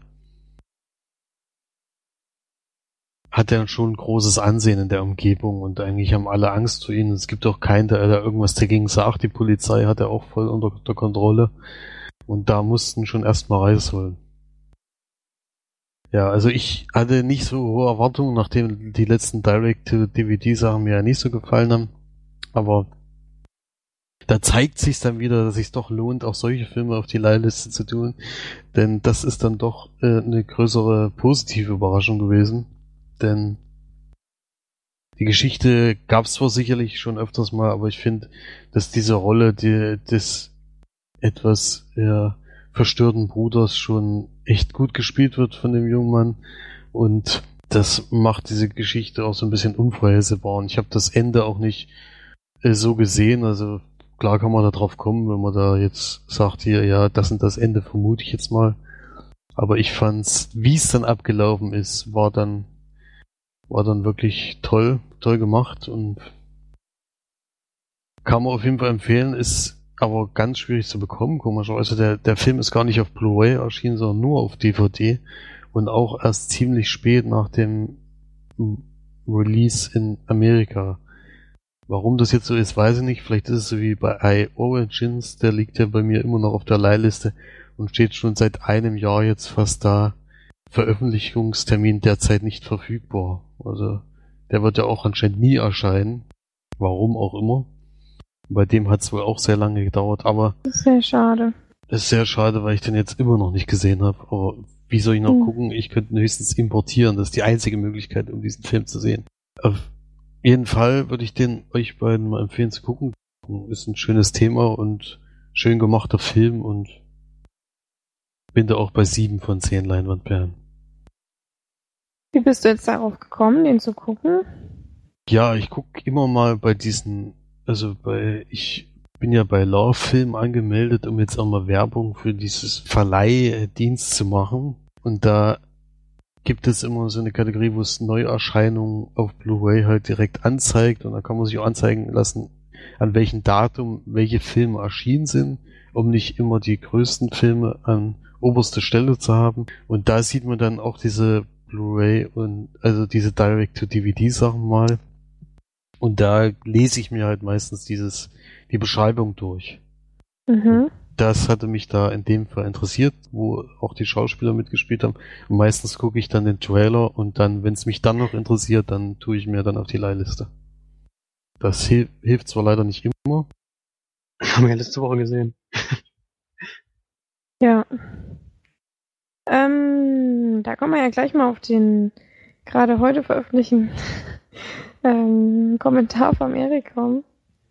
Jetzt hat ja Felix doch mal wieder einen Film gesehen, der, der gut ist, oder beziehungsweise den er jetzt anscheinend dann gut bewerten wird. Also hoffen wir einfach mal, dass du jetzt zufriedengestellt bist. Und Was? hasst, und Marge hasst, hasst James Bond einfach. Ich hasse alle James Bond-Filme. Nein, das wollte ich natürlich nicht sagen, sondern Nein. was ich damit zur Ausdruck bringen wollte, war einfach nur, dass mir die neueren Filme von James Bond nicht gefallen. Die alten James Bond-Filme habe ich gar nicht gesehen und da möchte ich auch gar, kein, gar keine Kritik üben über Filme, die ich noch nicht gesehen habe. Aber die James Bond-Filme, beziehungsweise das, was man jetzt in den Trailern sieht und äh, was einem jetzt offeriert wird, sozusagen, ähm, gefällt mir nicht und finde ich äh, alle recht ähnlich und uninteressant. Aber für mich als Frau, ich weiß ja nicht, ich denke mal, bei Kerlen ist das nochmal was anderes, wenn man das so sagen darf. Ähm, ihr findet die Filme ja sowieso sehr gut. Naja, es gibt auch Abstufungen. Hm, Sehr gut finde ich sie jetzt nicht. Also Casino Royale hat mir noch, äh, fand ich noch ganz gut, aber Quantum Trost war ja nur wirklich Ja, selbst Casino Royale, da weiß ich noch, dass ihr gesagt habt, ja, das ist endlich mal wieder, oder es ist mal wieder ein richtig guter James Bond-Film und ich habe den mir angeguckt und denke mir so, hä, warum? Das doch, ich meine, klar, Mats Mikkelsen ist ziemlich cool und ja, aber das war's dann auch. Zweiter Ja, nee. Es hat mich halt noch nicht gepackt und ich habe mir auf jeden Fall mal vorgenommen, ein paar alte zu gucken, aber ich meine, es sind ja, wie viele waren es? 24 Filme und es, schickt mir mal eine Liste oder Erik, wenn du möchtest, schick mir mal eine Liste von den Filmen, die ich unbedingt sehen sollte, was ähm, eben James Bond angeht. Und dann gucke ich mir die gerne an und er sagte auch mal meine Meinung dazu. Genau, dann gehen wir nochmal zurück zu ähm, deinem Film, den du jetzt gemeint hast. Du hast, glaube ich, noch keine Punktzahl gesagt, Felix, ne? Doch 7 von 10 haben wir Irgendwas. gemacht. Ach so, hast du schon Sieben gesagt. von zehn hatte ich gegeben, ja. Mhm, Und eine kleine Empfehlung auf jeden Fall. das ist schön. Sehr Und Felix, Felix soll ja mal nach der IMDB-Liste gehen. Hat er eigentlich Ja, geschrieben. ja, ich habe Genau. da jetzt auch äh, mal nachgeguckt. Äh, bei der Punktzahl liege ich da, ich weiß nicht, habt ihr euch da schon mal drauf geguckt, welcher der erste Film auf der Liste ist, den ihr noch nicht gesehen habt? ich ich habe schon geguckt, ja, und ich habe mir auch vorgenommen, den demnächst mal zu gucken, aber da geht zwei Stunden und 56 Minuten. und deswegen habe ich mich noch nicht angetraut. Ist nämlich tatsächlich auch wie bei Kate zum Beispiel die Nummer zwei schon. Der Pater habe ich noch nicht gesehen. Was? Was? Nee. Ich hab selbst ich gesehen. Wie kann man denn der Pate nicht gucken? Ich hab mich Pate 1 bis 3 muss man eigentlich gucken. Aber auch drei Stunden Filme traue ich mich wirklich nur ganz, ganz selten Das an. merkst du aber bei dem Film nicht, dass es drei Stunden geht. Das hoffe ich mal, ja. Ich werde jetzt auch demnächst gucken. Hab mir auf jeden Fall Da kannst du ja schon mal freuen, denn auf Platz, den habe ich zum Beispiel auch schon geguckt. Äh, Ich war jetzt schon auf Platz 6 oder 7, kommt dann gleich der Pate 2. nee, der ist schon Platz 3. Platz Der 3, Pate ach du Scheiße, 2. muss ja gleich ein Double machen. Sechs Stunden durch.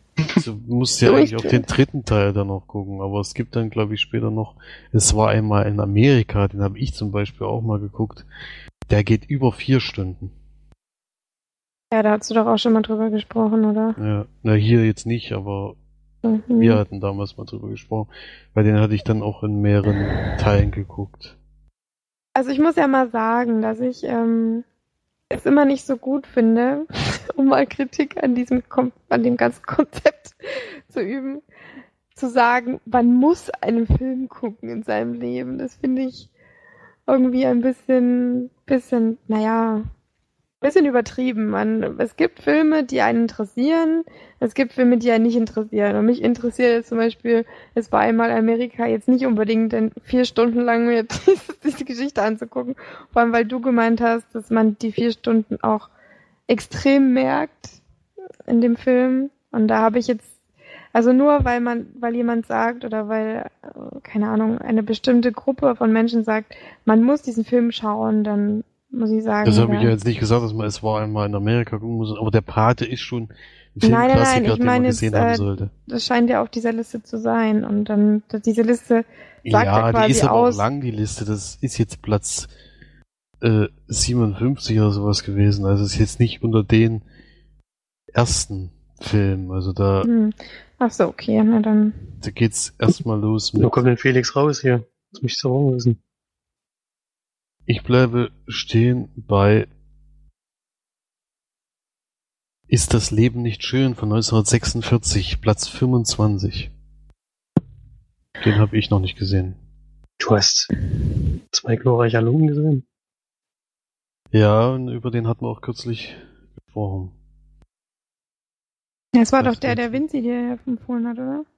Nee, das war nicht. Cassidy und dann ins Skid, oder? Ach so, nee, stimmt. Quatsch, Cassidy und Sundance Kid oder was. Fast Nee, dasselbe. aber den, den hat man nicht hier besprochen, aber den hatte ich. Ich habe zum Beispiel auch. Also ich bin in der 100er Liste bin ich gar nicht so wahnsinnig schlecht, wenn man, wenn man jetzt zählen würde, wie viele Filme man insgesamt schon gesehen hat. Da, aber Na, da bin ich auch nicht schlecht. Also, da ist da bin jeder ich, nicht schlecht. bin ich echt eigentlich. Aber wenn man jetzt danach geht, wäre ich jetzt Platz 25. Aber da ist dann auch direkt auf die Leihliste gewandert, weil ich natürlich gewinnen will. Und dann Es ist doch bald Weihnachten, da kommt ja sowieso alle drei Tage einmal oder. Oder ja, am Tag dreimal so rum. Der nächste wäre dann Lichter der Großstadt. 1931. Den habe ich von mit Charlie Chaplin. Der, den hätte ich dann als nächstes. Die Filme dazwischen hätte ich dann auch gesehen. Ich mich jetzt nicht verguckt habe. Denn die üblichen Verdächtigen zum Beispiel hatte ich letztens mal ausgeliehen. Den hatte ich bis vor kurzem auch noch nicht gesehen. Auch so ein Klassiker, der ja von vielen genannt wird. Den hatte ich jetzt mal nachgeholt. Sonst wäre es bei mir auch Platz 24. Ja. Ja. Nee, ist, ist schon interessant, da mal nachzugucken und da werde ich jetzt auch auf jeden Fall einige Filme ausleihen müssen, weil danach wird's dann immer schwächer von der gesehen, gesehenen Film und vor allem bei den Klassikern von 1941 oder sowas. Da hänge ich dann wirklich noch weit hinterher.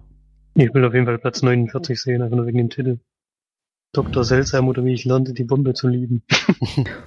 Oder den kenne ich sogar. Also den habe ich, nicht den hab ich nicht gesehen, so. aber der. Der Titel, Ähm. ja, den Titel kenne ich auch, ja. Ja, Und das ich kann die jetzt noch nicht. Von 1964, also. mm, Mal schauen. Da werde ich jetzt nach und nach die abarbeiten, damit ich irgendwann die Top 100 dann gesehen habe.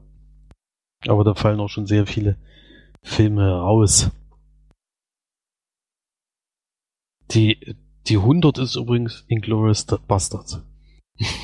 Den kenne ich. Den kennt ihr. den kenne ich auch. Wir haben alle die 100 gesehen und die 1. Wow. Die 1 haben wir sogar zusammen geguckt und das ist auch noch nicht so lange her. Die haben wir auch erst ziemlich spät jetzt gesehen. Die Den hatte ich aber vorher schon mal gesehen. Ach du, ja, ja, aber wir hatten den noch nicht gesehen. Mm. Naja. Dann Ist So ja viel auch der zum bestbewerteste IMDb-Spiel. Film bei IMDb, ne? Naja, ist halt gleich auf mit der Pader eigentlich. Oder was Okay. heißt gleich auf? Halt, hier werden ja nur, 9,2 und 9,2. hier sind nur die erste. Kommastelle genannt. worden. Ja. Hm. Genau. Gut, dann Flori, du bist endlich. Ach nee, Quatsch, ich bin ja noch Ich wollte schon sagen, du hast noch einen Film. Ich habe ja noch einen Film. Ich habe schon gedacht, ich bin durch, aber bin ich ja noch gar nicht. Ich habe ja noch einen Schnetzler gesehen. Neben The Cabin in the Woods habe ich mir nochmal äh, angeschaut The Strangers. Den habe ich aber schon mal besprochen, deswegen sage ich dazu jetzt nichts. Nur schaut ihn euch an. Ein gut, sehr, sehr guter Psycho-Thriller. Und dann habe ich noch gesehen nochmal The Collector von 2010. Das ist eigentlich eine relativ witzige Geschichte, weil Felix und ich, wir beide hatten den nur geguckt, ne? Das war noch in Jena, oder? Mhm. Und Ja. da hatten, hatten wir den Film auch nur, hattest du den wegen den, wegen dem, Bewertung hatte ich den. Ach, Das war genau so eine ähnliche Geschichte wie jetzt gerade bei, bei Broken Horses, auch wegen der Beschreibung so. ausgeliehen. Hm. Ich dachte, du hast ihn auch wegen dem äh, Cover ausgeliehen, weil der, das Cover ja auch ziemlich cool ist. Das Cover der- ist auch sehr cool, ja. Mit der stimmt. Maske, ja. Und bei das mit dem Cover hatten, hatte ich ja aber nur mal bei High Lane gemacht. Da war ja ähm, das Cover so, dass ich es einfach mal mitgenommen hatte. Aber ja, The Collector, worum geht's? Ähm, lässt sich eigentlich auch recht, recht einfach zusammenfassen. Äh, man lernt einen, ja, was ist das, ein Hau Mechaniker oder so kennen, der in einem Haus ähm, arbeitet mit einer reichen Familie sozusagen und die machen das Haus einbruchssicher, weil die Familie in Urlaub fährt. Ja, und dann ähm, merkt man aber, dass der Hauptdarsteller eine Frau mit Kind hat, die irgendwie Schulden haben bei irgendjemanden und er ähm, diese Schulden begleichen will, indem er in das Haus einbrechen möchte, in dem er jetzt gearbeitet hat und einen Diamanten dort stehlen will. Ähm, und dadurch dann halt auch dieses Haus gut kennt, da er dort gearbeitet hat und so weiter und so fort. Hört sich jetzt erstmal noch nicht so spektakulär an, aber ich kann schon mal sagen, Felix und ich, wir haben den ja überraschenderweise oder einfach so mal geschaut, weil wir öfter mal so eine Schnetzelnacht gemacht haben, als wir noch in Jena gewohnt haben. Ähm, und das war eine der Perlen, eine der wenig, wenig Perlen, die wir in dieser Zeit entdecken durften, ähm, weil es nämlich ähnlich wie bei The Cabin in the Woods ähm, dann an einem Maße ähm, den Zuschauer überrascht, was man niemals erwartet hätte. Nämlich ist, ist es dann so, dass eben dieser dieser Typ, ich, der wird gespielt von Joe Stewart, den kennt man jetzt aber, glaube ich, nicht so. Allgemein die Besetzung kennt man nicht so. Ähm, der bricht dann eben dieses Haus ein und stellt dann fest, dass in diesem Haus aber schon vorher einer eingebrochen ist. Aber nicht um was zu stehlen, sondern um die Familie quasi zu terrorisieren. Und das auf eine sehr grausame und blutige Art und Weise. Und hat dann dieses komplette Haus mit ähm, Fallen vollgestellt. Das heißt, der Einbrecher ist in dem Haus mit einem anderen Bösewicht sozusagen und kommt nicht mehr raus, weil natürlich der andere darauf ausgelegt hat, dass die Familie dann nicht mehr rauskommt und sich bei den Versuchen auch möglichst, möglichst dolle verletzt. Ähm, ja, und hat halt dieses komplette, so ähnlich wie bei Kevin allein zu Hause, nur eben in der 18er Fassung, äh, viele, viele schöne Fallen aufgestellt und um den die Familie und den Einbrecher möglichst oft zu überraschen und zu foltern sozusagen. Ja, mehr muss man glaube ich auch nicht sagen, weil sonst spoilert man zu viel. Und ich kann nur dazu raten, den Film sich anzuschauen, wer eben ein bisschen blutigere Horrorstreifen mag, die aber extrem gut gefilmt sind. Also ich muss sagen, The Collector hat eine Kameraführung, die man so sehr selten sieht und viele, viele Ideen hat, ähm, die man auch nur rausstechen kann, finde ich. Ähm, es ist ein sehr gut gemachter Film. Ich würde dazu raten, sich das nicht auf Deutsch anzuschauen, sondern in OV, weil die deutsche Synchro teilweise wirklich auch von dem Hauptcharakter finde ich die, die Synchro überhaupt nicht gut gelungen. und gefällt mir nicht so wirklich, aber mh, trotzdem sollte man sich den Film auf jeden Fall mal anschauen, wer eben auf dieses Genre abfährt und auch ein bisschen Blut und ein bisschen mehr. Also man sieht in dem Film schon ziemlich viel, muss ich sagen. Ähm, wer da ein bisschen ja nicht so nicht so gut mit umgehen kann, der sollte da vielleicht Abstand nehmen von dem Film, aber mh, hm, wer mal einen, wieder einen guten Horrorfilm sehen will, dem rate ich dazu, das auf jeden Fall mal zu tun. Und die, die Musik ist in dem Film eher so, das ist keine Musik, sondern solche, solche Gruselschocker, quietschende und krächzende Musik, die der, der Film auch irgendwie ziemlich gut einbringt. Und ja, die. Es macht auf jeden Fall Spaß zu sehen.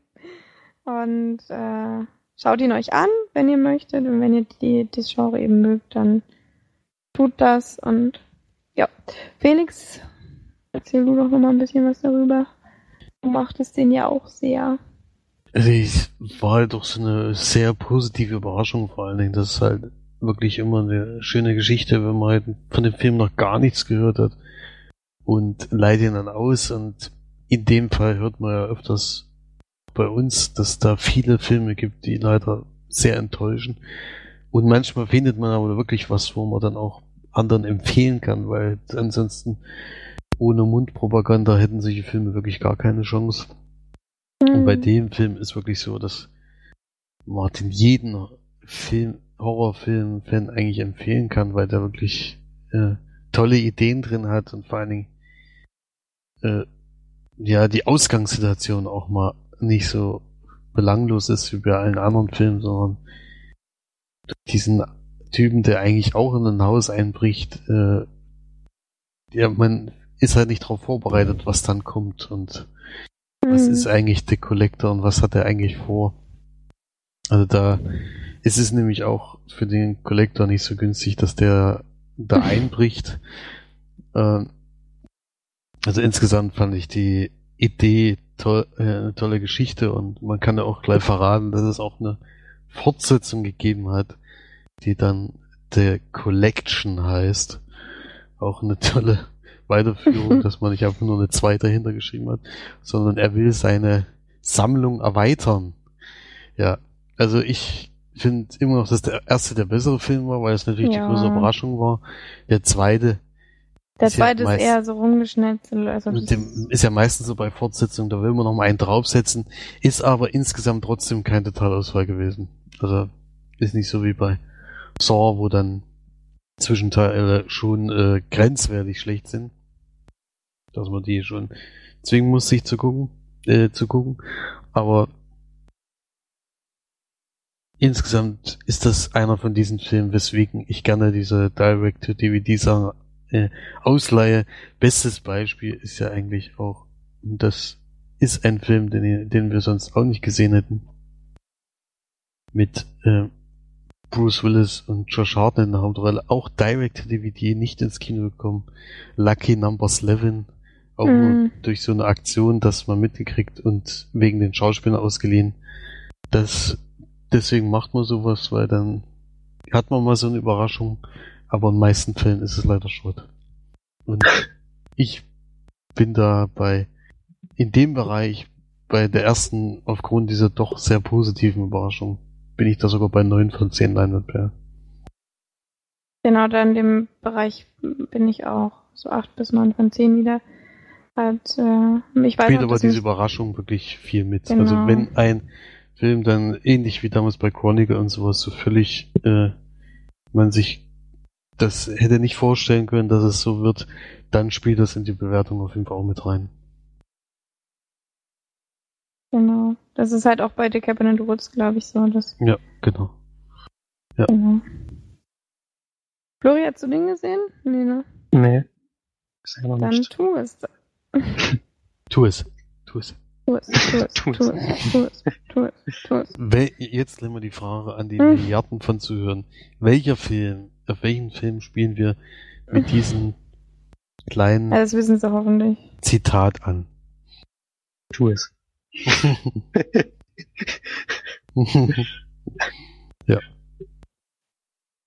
Okay. So, jetzt darf äh, Flori endlich mal das Wort ergreifen. Nachdem er bisher ja nur lange. Zuhörer war. Darf er jetzt auch mal was sagen? Er hat nämlich äh, in dem Bereich Film zwar nichts beizutragen, aber im Bereich Serien schon. Da wollen wir mal hören, was er dazu sagen hat.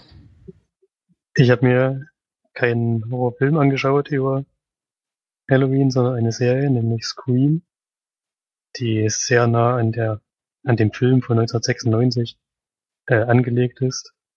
Die ist allerdings von 2015. Der Film von 96 ist ja gedreht von Wes Craven, der bei dieser Serie die Produktion mitgemacht hat, zusammen mit Harvey und Bob Weinstein. Und der ja, ich weiß jetzt nicht, aber während des Drehs der Serie oder danach als leider verstorben ist. Und in der Serie, die hat das gleiche Setting wie der Film, nämlich es ist eine Kleinstadt in Amerika, ähm, in der ein Mord passiert an einer Highschool-Schülerin. Und was die Stadt natürlich alleine dadurch schon in Aufruhr bringt, aber es geht ja dann noch weiter, dass der Mörder sich bei einer Schülerin dann auch meldet und ihr sagt, dass es noch weitere Tode geben wird und ihr auch ähm, zu verstehen gibt, dass sie auch in Gefahr ist und dass er ähm, dass sie halt herausfinden muss, warum das alles passiert und dass alles im Endeffekt auch was mit ihr zu tun hat wahrscheinlich. Das war ja in dem Film auch schon so. Und das ist ja genauso. Was ein bisschen anders ist, ist halt, dass jetzt 2015 ist und die technischen Mittel, die der Mörder halt ver- verwendet, um Kontakt aufzunehmen, sind halt ein bisschen angepasst. Er passiert zwar immer noch wie im Film auch einiges übers Telefon, dass er nur anruft, aber teilweise auch mit E-Mails oder mit Videos, ich glaube auch YouTube-Videos und SMS und WhatsApp und was es da jetzt alles gibt, macht er das halt inzwischen auch. Und so ist ein fortschrittlicher Mörder. naja, es gibt ja nicht so viele Unterschiede zum Film, deswegen müssen wir die halt so ein bisschen herausheben. Denn zumindest in den ersten beiden Folgen, danach nicht mehr so, aber in den ersten beiden Folgen hat, hat die Serie auch so diesen ironischen und ein bisschen sich selbst äh, lustig machenden Unterton, den der Film ja komplett hat. Leider haben sie das hier dann ein bisschen in den Hintergrund fallen lassen und die restlichen Folgen sind alle doch wie in einem normalen Horrorfilm, sag ich mal. Die Stellen, in der dann Morde passieren, sind auch relativ brutal teilweise. Das hatte ich nicht so erwartet. Und es gibt so in der Mitte drei, vier Folgen, die ich relativ belanglos und auch langweilig fand. Ich weiß, dass Marge die Serie auch geguckt hat und hat die Folgen dann, glaube ich, sogar bewusst weggelassen. Hm. Oder? Ja. Und bei mir war es halt so, ich bis zum Schluss wusste ich eigentlich nicht, wer der Mörder sein könnte, zum Glück. Das war bei Marsch leider anders. Deswegen hat die Serie bei dir, glaube ich, nicht so Eindruck hinterlassen. Ich fand es aber, man kann es sich wirklich ganz gut angucken und ich habe mich auch nicht gelangweilt. Und ich würde da so sieben von zehn Leinwandperlen ungefähr geben. Ui, ist ganz schön hoch. Ja. Ja, ich fand es auch wirklich nicht schlecht. Was auch noch ähnlich ist, im, im Film gibt's ja hier diese ähm, Courtney Cox, die da als Fernsehreporterin arbeitet und die wurde halt hier in der Serie ersetzt durch eine Podcasterin. Das fand ich ganz lustig. Die macht auch so einen Audio-Podcast halt über so Verbrechen, die irgendwo passieren, geht dann halt dahin und begleitet die Jugendlichen dabei und ist dann auch relativ nah dran mit bei den ganzen Ereignissen, die da passieren, weil sie halt darüber berichten möchte. Ja, Hm. viel mehr würde ich dazu nicht sagen. Kann man sich auf jeden Fall mal angucken. Ach so, die wird ausgestrahlt bei MTV, aber hier in Deutschland ist die, glaube ich, nur bei Netflix verfügbar, soweit ich das weiß. Ja, bei Netflix habe ich die ja auch angefangen und wie gesagt, ich habe die ersten fünf, sechs Folgen geguckt und dann bin ich übergegangen in die letzte Folge. ähm, ich muss sagen, also wie gesagt, ich fand auch die ersten Folgen sehr, sehr gut. Es hat mich auch dann richtig gefreut, weil ähm, Scream hat man ja doch gerne geschaut. Vor allem die ersten ein, zwei Filme von Scream. Und ähm, ja, dann, wie gesagt, hast, also, hast du ja schon erwähnt, dass da der sich selbst dann schön auf den Arm genommen hat, die Serie, wie zum Beispiel, dass dann in der Serie eben gesagt wird, ähm, eine Horror-Genre kann man nicht über eine Serie aufrechterhalten, weil die Spannung dann verloren geht. Und im Endeffekt macht es die Serie ja natürlich, weil es ja eine Horrorserie ist. Ja. Und das ist äh, ziemlich cool gemacht und erinnert ziemlich auch an den Film oder an die ersten Filme. Und ja, dann hat es halt wirklich sehr nachgelassen. Und einige Morde sind, glaube ich, auch an die Filme ähm, basieren, zumindest darauf. Ja, der erste, der erste, der erste Mord zum Beispiel ist ja fast genau. eins zu eins kopiert. Genau. Und ähm, dann gibt's ja auch die Szene, wo die dann diese, diesen Kino oder diesen Filmabend machen in dieser Scheune, wo es dann schon zum Ende hinzugeht, ne? Sie habe ich daran erinnert, und wo sie sich ja. dann verkleiden, wo so Halloween-Nacht ist. Und das ist ja in den Filmen auch so gewesen. Und das fand ich sehr cool. Also, dass sie sich dann doch relativ viel an den, den, den Film orientiert haben. Und dadurch kann ich das schon mal empfehlen, sich das anzuschauen, vor allem wenn man eben Scream kennt und mag. Aber wie gesagt, ähm, zwischendrin lässt es halt sehr nach und schwächt ab und dann zum Ende hin wird es halt wieder ein bisschen besser. Und ich gebe da ja, so vier bis fünf von zehn Leinwandperlen für die Staffel, weil wie gesagt, ich habe ein paar über, übersprungen. Ich kann eigentlich auch gar nicht komplett bewerten, weil die ich sie ja eben nicht komplett gesehen habe, aber ja. Ja, was man noch sagen könnte, es gibt ganz am Ende einen Cliffhanger für eine zweite Staffel mhm. und inzwischen steht auch fest, dass es eine zweite Staffel geben wird. Ob die dann die natürlich ich aber leider auch äh, hervor vorher irgendwie gewusst habe. Das halt das Blöde, wenn man auf etwas spekuliert, vor allem da ich ja weniger Serien gesehen Vielleicht lag es auch daran, dass ich weniger Serien oder Folgen, meine ich, gesehen habe. Ähm, und äh, dann mir irgendwie ein bisschen gedacht habe, wer jetzt der, der Mörder ist im Endeffekt und was da jetzt der Twist ist. Und äh, dadurch war es halt für mich dann am Ende auch nicht so spannend, aber kann man sich trotzdem mal anschauen. Ja, denke ich schon. Jo, dann haben wir heute ganz schön viel geredet. Ich würde sagen, das reicht für heute. Oder was meint ihr? Die Marsch fragt wohl gar nichts. Magst du denn mal was fragen, Ori? ich ich habe jetzt keine Frage so schnell. ich bin völlig unvorbereitet. Ah, nein, wir haben jetzt so viel geredet. Das, das langt für heute. Das langt für heute, genau. Wir können ja schon mal anteasern. Heute war die 29. Folge. Das bedeutet, nächstes Mal haben wir mal wieder ein Jubiläum. und freuen uns schon sehr drauf, weil da erwartet uns wieder ein kleines Special. Und was es genau ist, verraten wir jetzt natürlich noch nicht. Aber ihr könnt euch darauf freuen und es wird auf jeden Fall mal wieder ein bisschen was Besonderes. Und wir freuen uns schon sehr darauf, nächste Woche das aufnehmen zu können und mal gucken, wie es wird. Ich bin gespannt. Also freut euch auf die nächste Folge, wenn es wieder heißt, die Leinwandperlen sind wieder am Start. Und damit würde ich dann jetzt den Podcast beenden und sage einfach mal Tschüss und bis zum nächsten Mal. Vielen Dank fürs Einschalten und bis bald. Tschüss. Tschüss.